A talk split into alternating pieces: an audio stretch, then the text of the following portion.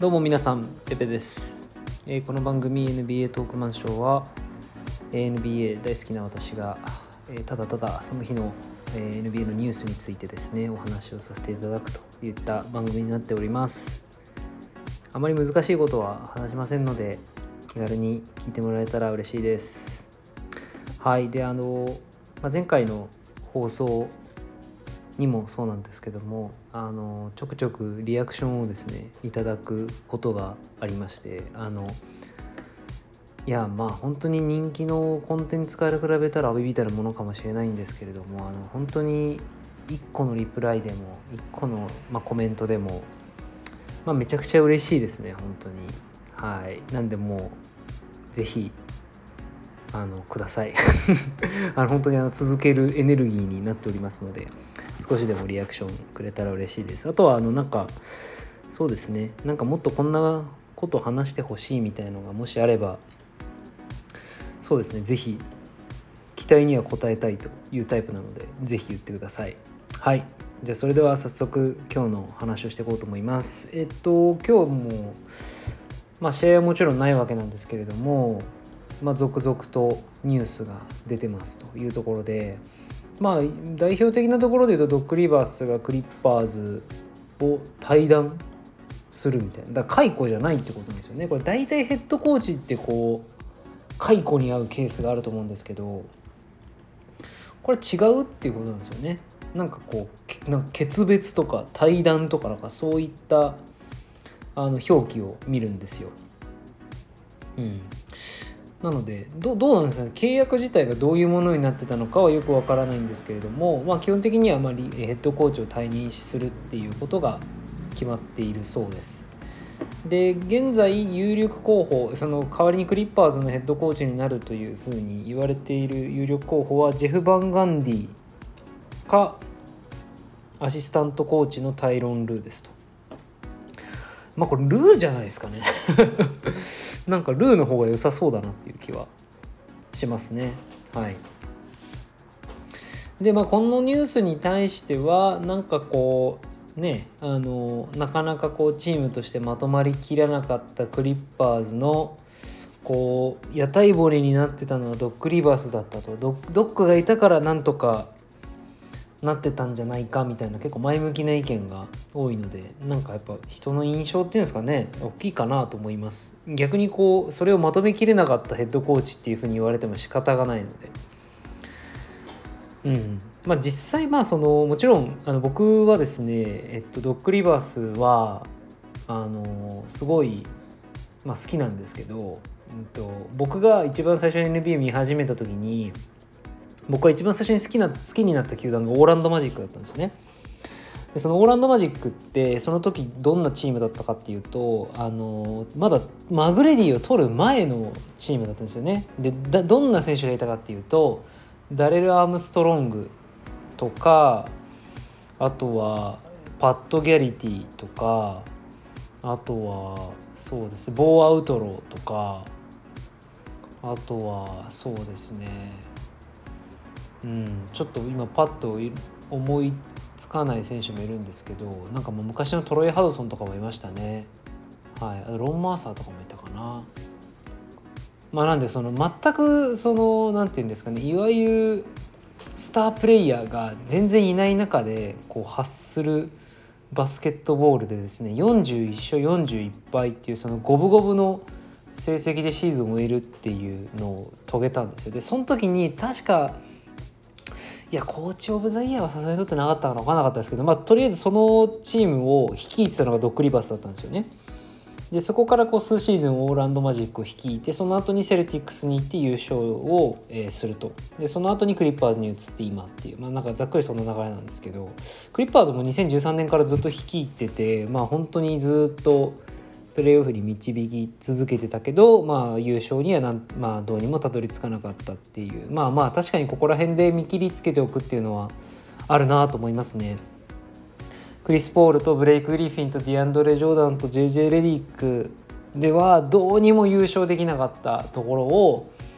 ポール・ジョージとカワイ・レナードを取って、うん、でも今年こそっていう確かになんかそんな気持ちになるよねっていうふうに思いますねドッグリバースの気持ちになると。まあ、なんでここら辺が去り際かなっていうふうに見切りをつけるっていうのはすごく僕は潔がいいなと思ってとても好感を持ちました。はいあとあのたまたまツイッターで見かけた、えっと、ジェイミー・フォックスのドッグリバースのモノマネが激うますぎてちょっとマジで引きましたねはいあ何なんですかねあのなんかこう喉どうしたんっていうもうそのカラオケでもうずっともう徹夜で歌い続けて翌朝みたいなぐらいガッサガサの声してますけどあれ聞こえるんですかねあれ。あれそもそもあんなのリスニングのテストに出てきたらもう最悪ですよね。もう全く聞き取れないっていう、うん、あれああいうのってやっぱ耳が慣れれば聞こえるもんなんですかね。ちょっとよくわかんないですけど。はい。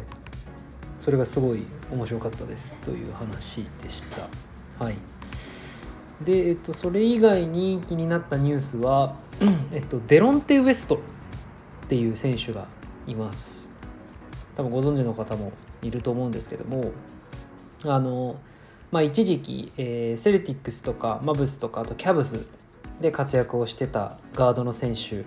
なんですけど、まあ、そのデロンテ・ウエストがですねあの、まあ、なかなか NBA を離れた後結構なあのなんて堕落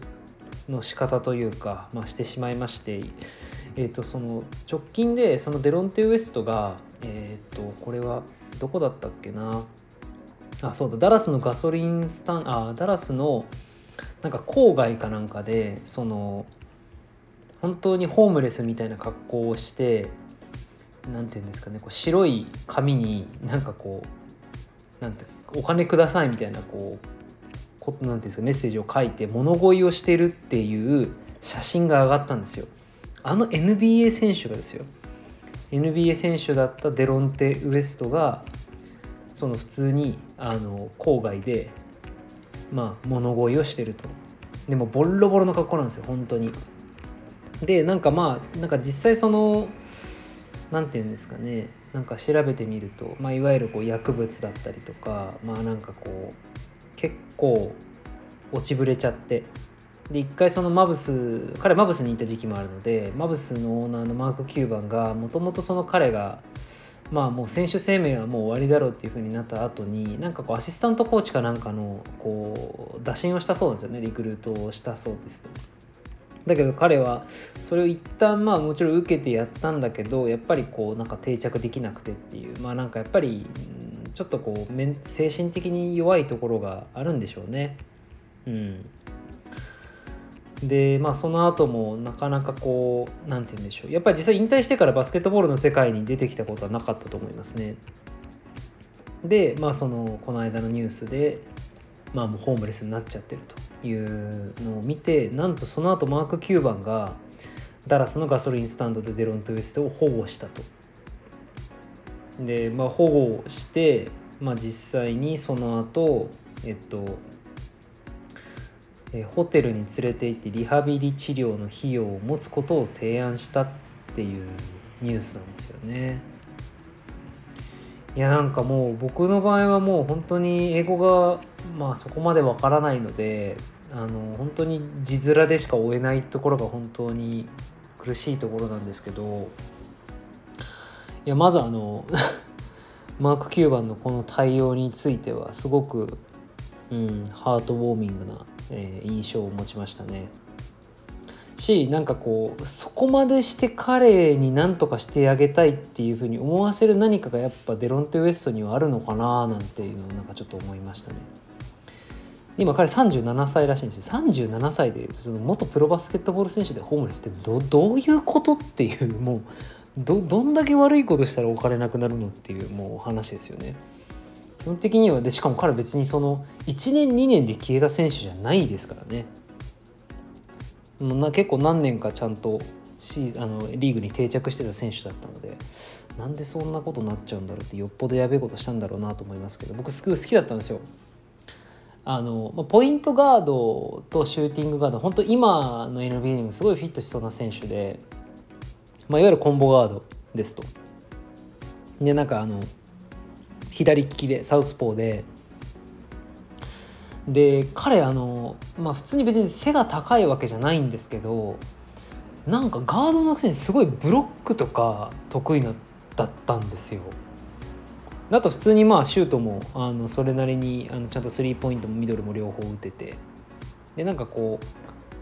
うなんかちょうどいい接着剤的な役割を果たす選手なんですよね。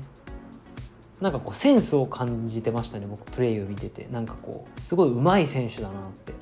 とびきり身体能力が高いわけでも爆発力があるわけでもないけどなんかこうバスケットボール IQ がこうしっかり高くていい選手だなって。うん。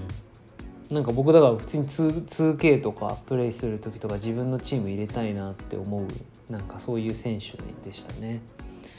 なんでなんか結構その物乞いしてるみたいななんか本当に生活に困窮してるみたいな話もちょっと聞いてたのでまあちょっとこれを機に是非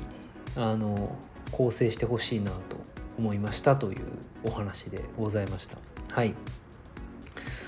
でえっと今日最後に話すのはえっとどうなんですかね皆さんよく知ってるのか分かんないですけどあのえっとですね僕が最後話したいビッグフェイスコーヒーの話をしたいと思ってます。はい。でなんかあの普通に NBA.com 的なサイトあるじゃないですか。であそこニュースのトップにコーヒーショップ戦争が勃発中のヒート顧客のバムアデバヨジミー・バトラーのコーヒーは高すぎるっていうそういうそういうニュースがなぜかもうトップに出てるっていう。もうこれ初見の人何のことかさっぱり分かんねえだろうなと思うんですけど。あれなんですねなんかジミー・バトラーってなんかそのバリスタの免許かなんか持ってるみたいなんですよね。わけわかんないですよねもう。本当に極めるのがなんか好きなんだろうなと思いますけど。でシーズンが再開して早々にバブル内のホテルに満足いくコーヒーショップがないことを不満に思ったヒートのジミー・バトラーは大量のコーヒー豆を仕入れてビッグフェイスコーヒーと命名したコーヒーショップをバブル内にオープン。数種類のコーヒーをメニューにスモールミディアムラージと3種類のサイズを用意し自分だけでなくチームメイトにもコーヒーを提供し始めた。が全て1杯20ドル。約2100円という高額な価格設定が話題となっていた。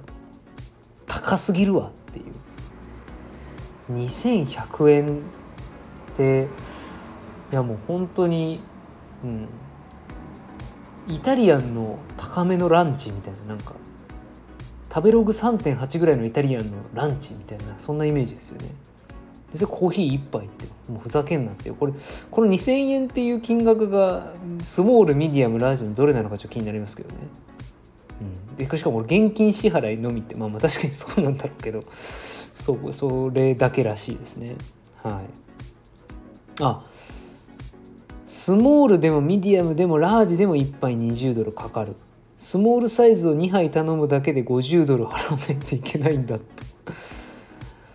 いう話をしてるそうですと。ででそれに対して、えっと、アスレチックトレーナーのブランドン・ギリアムが1杯5ドルという低価格でコーヒーを売り始めた。でそれをリトルフェイスコーヒーと命名したギリアム。開店の理由をチームのビデオコーディネーターはかわいそうなことにバトラーのコーヒーを買う金銭的な余裕がなかった。彼は毎晩徹夜して試合映像をけ、えー、研究していると。僕は彼を助けたかったんだと語ったと。はい。なんか面白いですよね。いやこれもうどどういうことなのかよく分かんないですけどなんかやっぱりなんかこういうことをやってこう何て言うのかな盛り上がってる感じがチームの雰囲気の良さにすごくつながってていいなと思いました。是非そのビッグフェイスコーヒーについてはあのそうですね。どこでまあマイアミにオープンしてほしいですね。うん。で僕がいつかマイアミに行った時に2100円のコーヒーを飲ませてもらいたいなと思います。でついでにタンブラーとかあのビッグフェイスコーヒーのパーカーとかあるの知ってます？パーカーとか T シャツとか。あれ結構かっこいいんですよね。あれが欲しいなと思いました。はい。でそれではそろそろ、えーファイナルがあの始まる頃ですけれども今日はこんな感じで終わりたいと思います。ありがとうございました。バイバイ。